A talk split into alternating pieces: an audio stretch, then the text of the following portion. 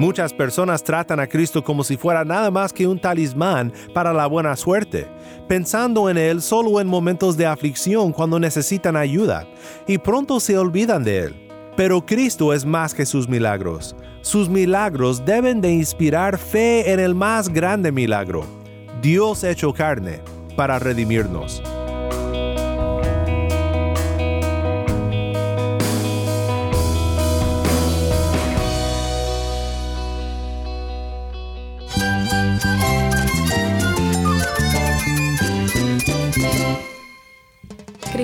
Cristo es mi todo. Cristo es el Rey del universo, es quien guía nuestras vidas. Él es grande y amoroso. Él es real. Solamente Jesucristo es nuestro Señor y Salvador. Es mi guía quien me fortalece. En Cristo Jesús hay esperanza, hay paz. Y nuestro Dios es un Dios de rescate. Estás escuchando a El Faro de Redención, Cristo desde toda la Biblia para toda Cuba y para todo el mundo.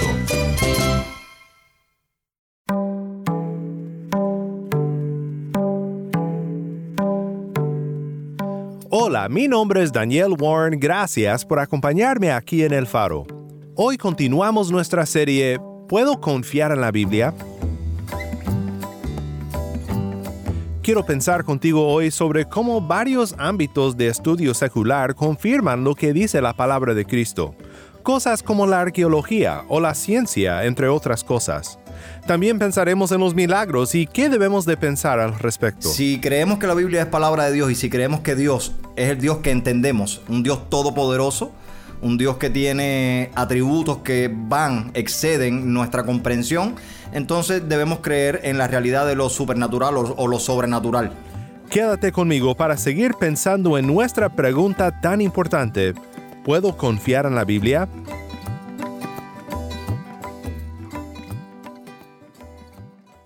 El faro de redención comienza con tu palabra, canta para su gloria.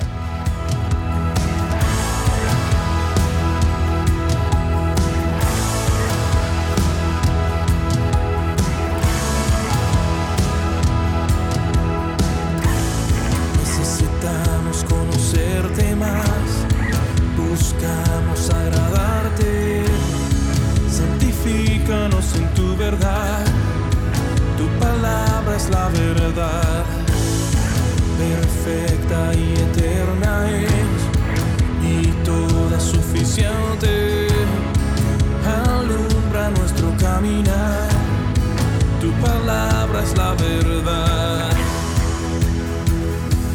Enséñanos a obedecer tu voz, renueva nuestra mente y corazón para vivir en tus propósitos. Por tu palabra,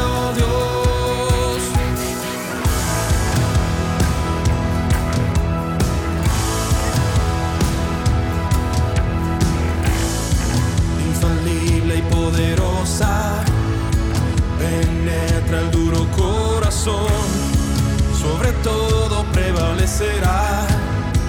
Tu palabra es la verdad.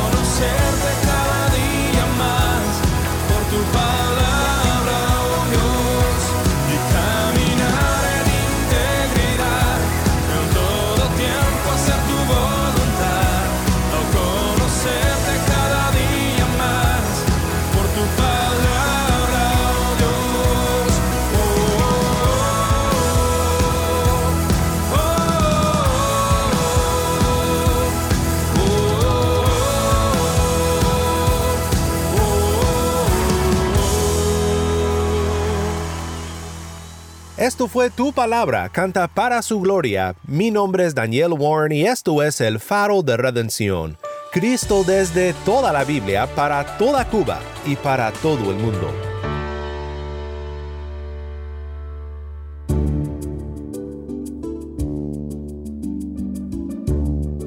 Recuerdo cuando estaba en la universidad y estudié un semestre en Israel, que recorrimos todo el país viendo los lugares mencionados en la Biblia, excavaciones arqueológicas, montes de tierra llamados Tel que todavía no se excavaban. Es una tierra llena de descubrimientos que conciernen nuestra fe cristiana. Y lo que más me impresionó de estar en este lugar fue cómo podía sentir la historia bíblica debajo de mis pies. No sé exactamente cómo describirlo. No me refiero a algún tipo de emocionalismo, ni tampoco a algo místico, nada de eso. Simplemente el hecho de caminar sobre tierra firme y saber, esto es verdad. Aquí fue donde todo esto pasó. Fue realmente una experiencia increíble y espero que todos puedan tener esta oportunidad en sus vidas. Recuerdo un día que nos levantamos temprano y nos fuimos en el Guagua a Jerusalén y íbamos camino a una excavación donde íbamos a ayudar a mover costales de tierra. Y nos dieron un fuerte café turco cuando llegamos, totalmente distinto al café cubano, pero muy bueno. Y todo el día sudamos haciendo una cadena del sitio de excavaciones hasta la calle, pasando los costales de uno en uno. Fue un día muy pesado y nuestros amigos de byteproject.com han escrito sobre este sitio en particular. Te lo comparto para explicar el significado de esto.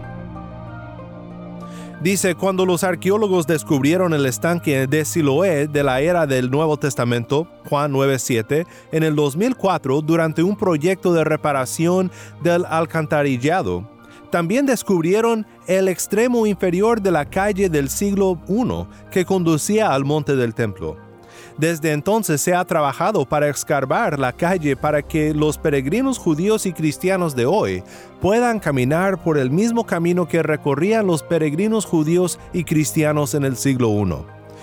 Esta calle subterránea aún no es del todo accesible, pero una ceremonia que abrió parte de la calle el verano pasado atrajo al embajador de los Estados Unidos, entre otros dignatarios. El artículo continúa y dice, el trabajo arqueológico en el área de la ciudad de David, la parte más antigua de Jerusalén, es de gran interés tanto para cristianos como para judíos, pero también es controversial. Muchos de los residentes son árabes palestinos y a pesar de los esfuerzos de los ingenieros arqueológicos, algunos se han quejado de que sus casas se están arruinando debido a las excavaciones que se realizan bajo tierra.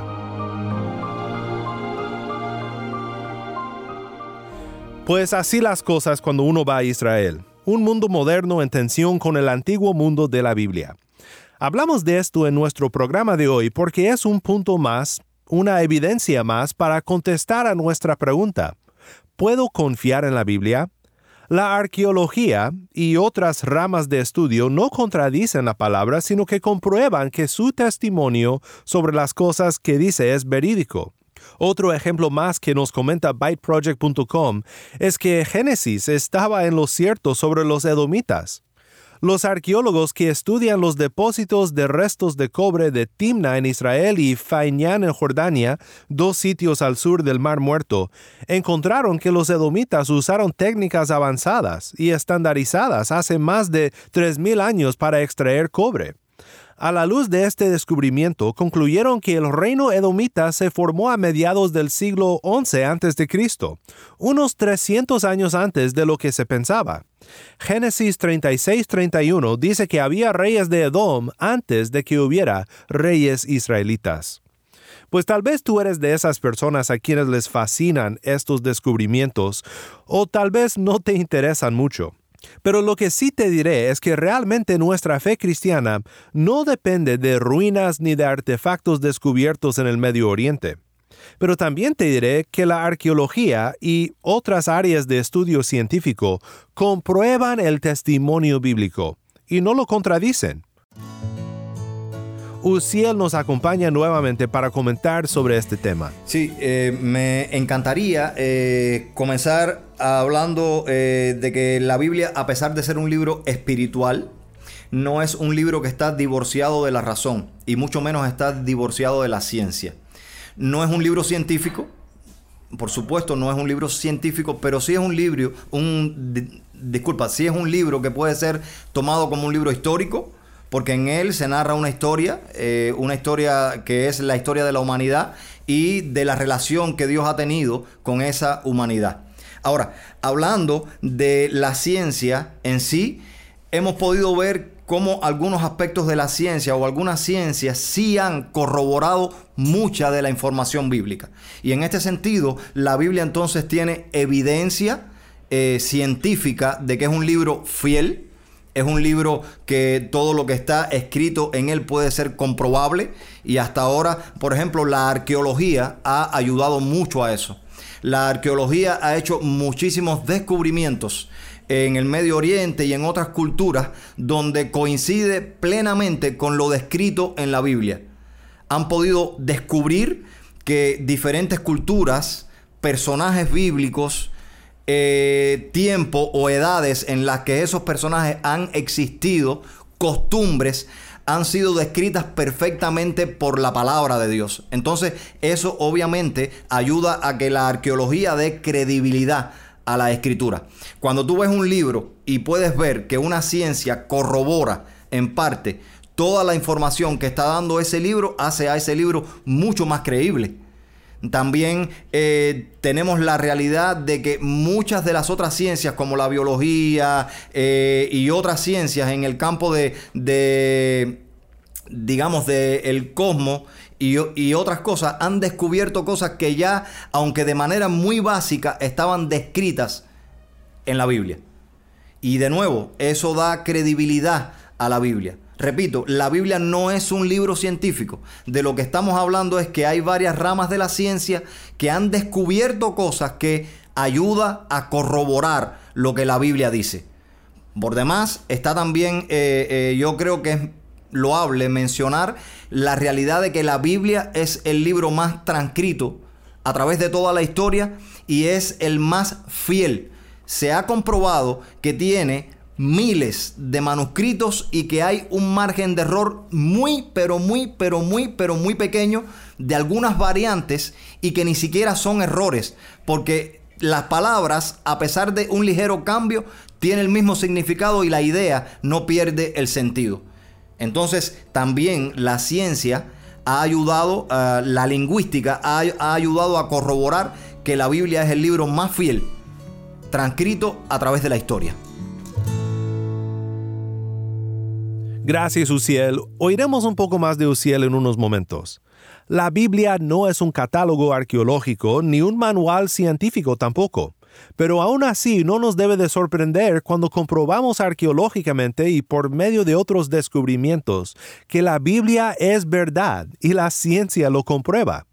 Ahora, a menudo la Biblia no habla de una manera científica, sino fenomenológica es decir, debemos de recordar que la Biblia fue escrita antes de descubrimientos científicos modernos y muchas veces habla desde una perspectiva humana, en el horizonte de conocimiento que el autor humano tenía sobre el universo y las leyes del orden natural.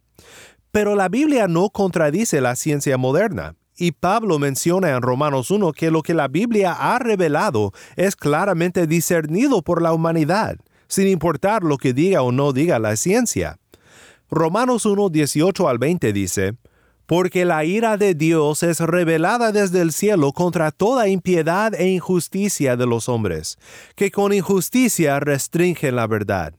Pero lo que se conoce acerca de Dios es evidente dentro de ellos, pues Dios se lo hizo evidente porque desde la creación del mundo sus atributos invisibles, su eterno poder y divinidad, se han visto con toda claridad, siendo entendidos por medio de lo creado, de manera que ellos no tienen excusa.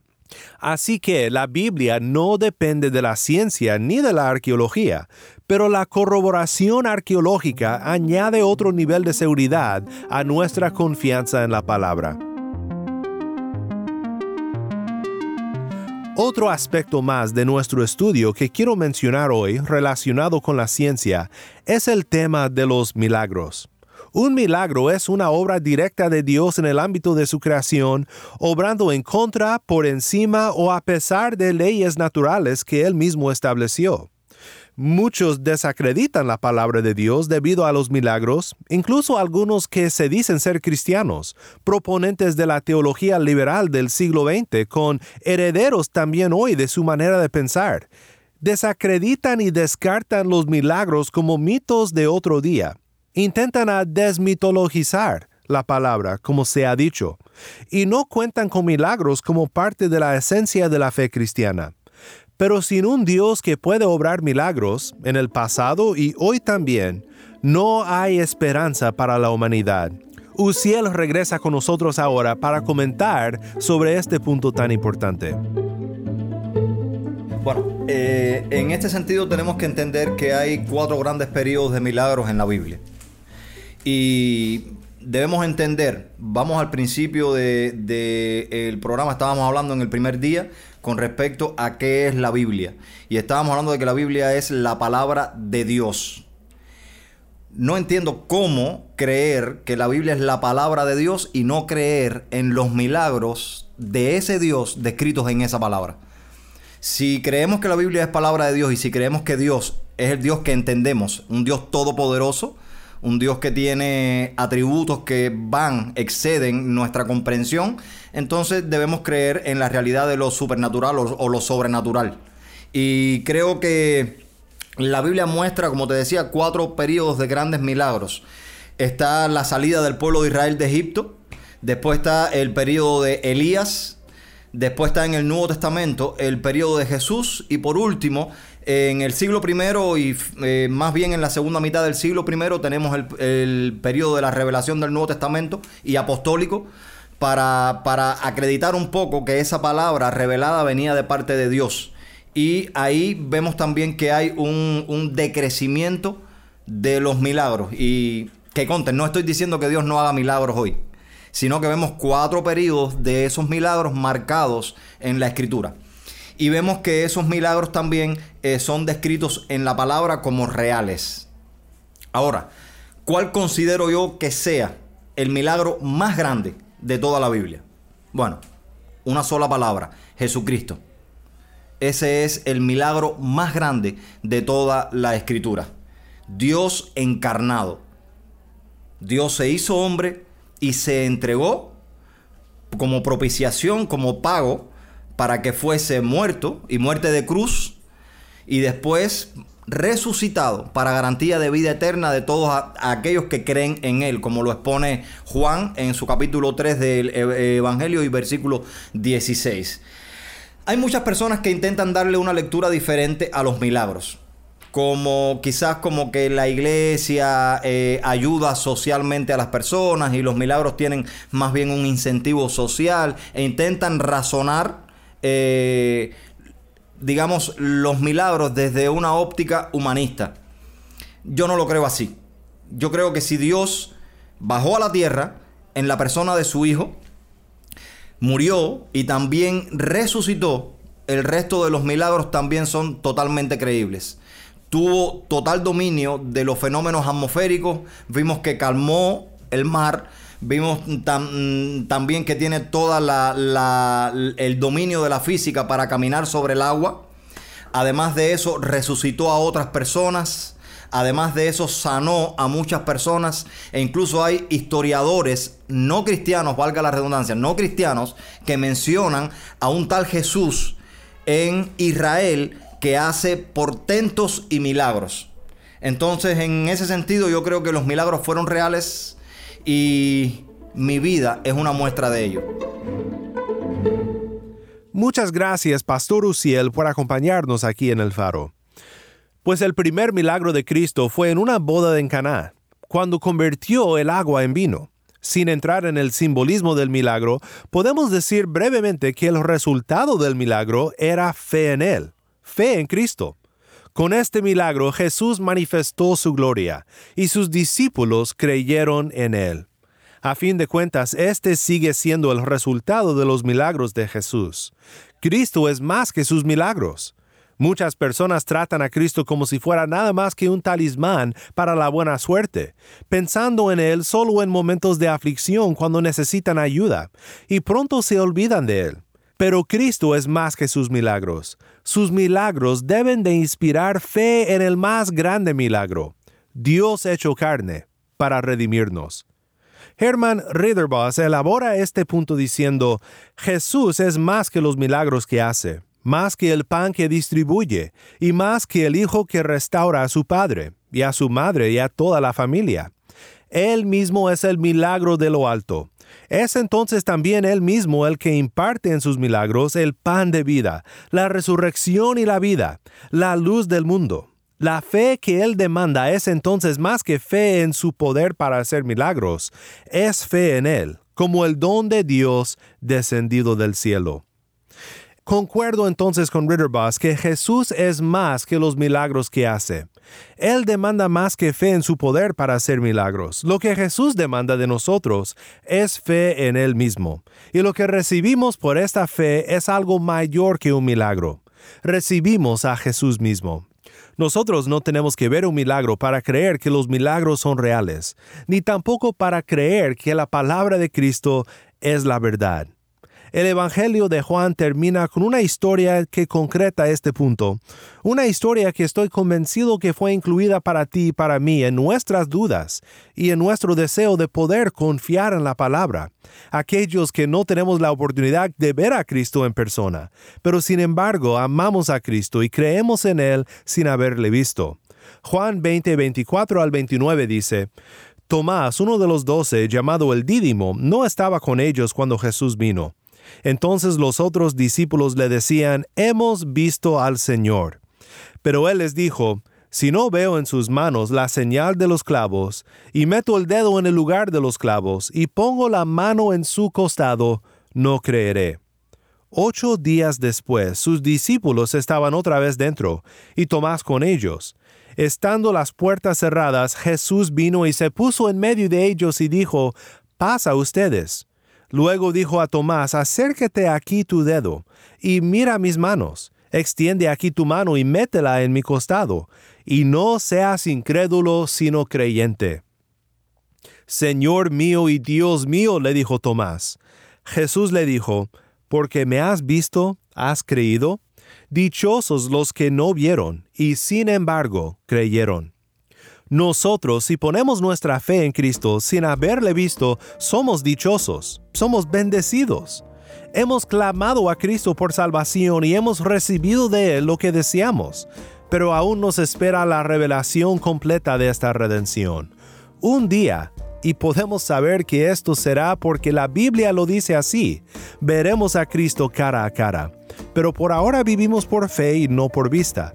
Nuestra fe en Cristo es suficiente hasta que recibamos el milagro a distancia de la nueva creación y nuestra eterna morada con Él. Mis palabras no alcanzarán al describir su totalidad y de aquel que su vida entregó para librarnos de la cautividad. Se hace fuerte en mi debilidad, protegiéndome en la tempestad.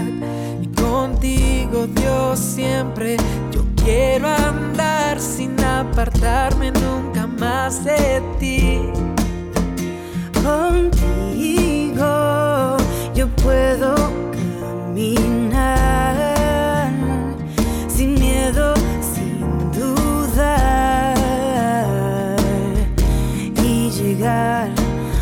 hasta el final.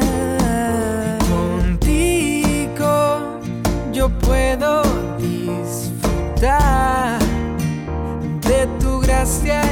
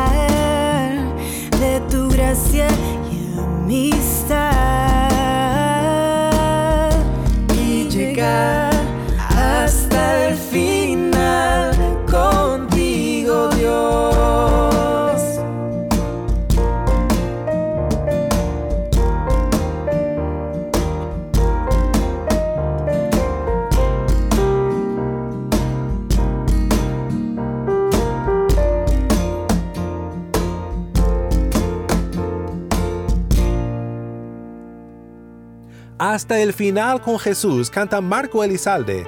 Mi nombre es Daniel Warren y esto es el faro de redención.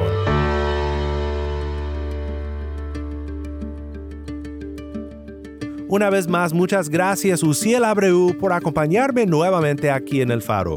Uciel y Pastor Andy también estarán con nosotros durante toda esta serie, así que no te pierdas de los días que vienen.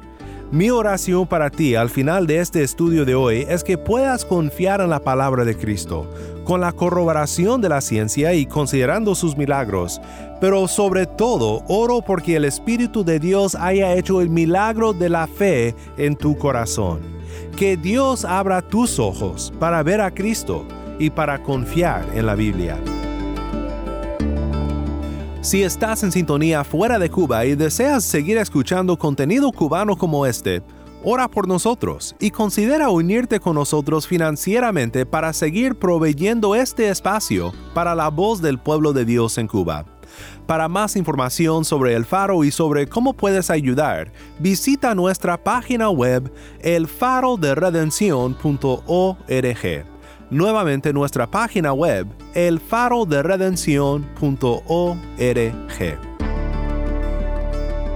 ¿Tienes una historia que contarnos sobre cómo el faro de redención está impactando tu vida? Mándanos un correo electrónico a ministerio arroba elfaroderedención.org ministerio arroba elfaroderedención.org o si te es más fácil, puedes enviarnos un mensaje en WhatsApp. Nuestro número es 1-786-373-4880. Nuevamente, nuestro número de WhatsApp 1-786-373-4880. Y no olvides buscar el perfil del Faro de Redención en Facebook, Instagram y Twitter, donde encontrarás diariamente más recursos para animarte en tu fe. Mi nombre es Daniel Warren. Te invito a que me acompañes mañana en esta serie ¿Puedo confiar en la Biblia? La luz de Cristo desde toda la Biblia para toda Cuba y para todo el mundo, aquí en el Faro de Redención.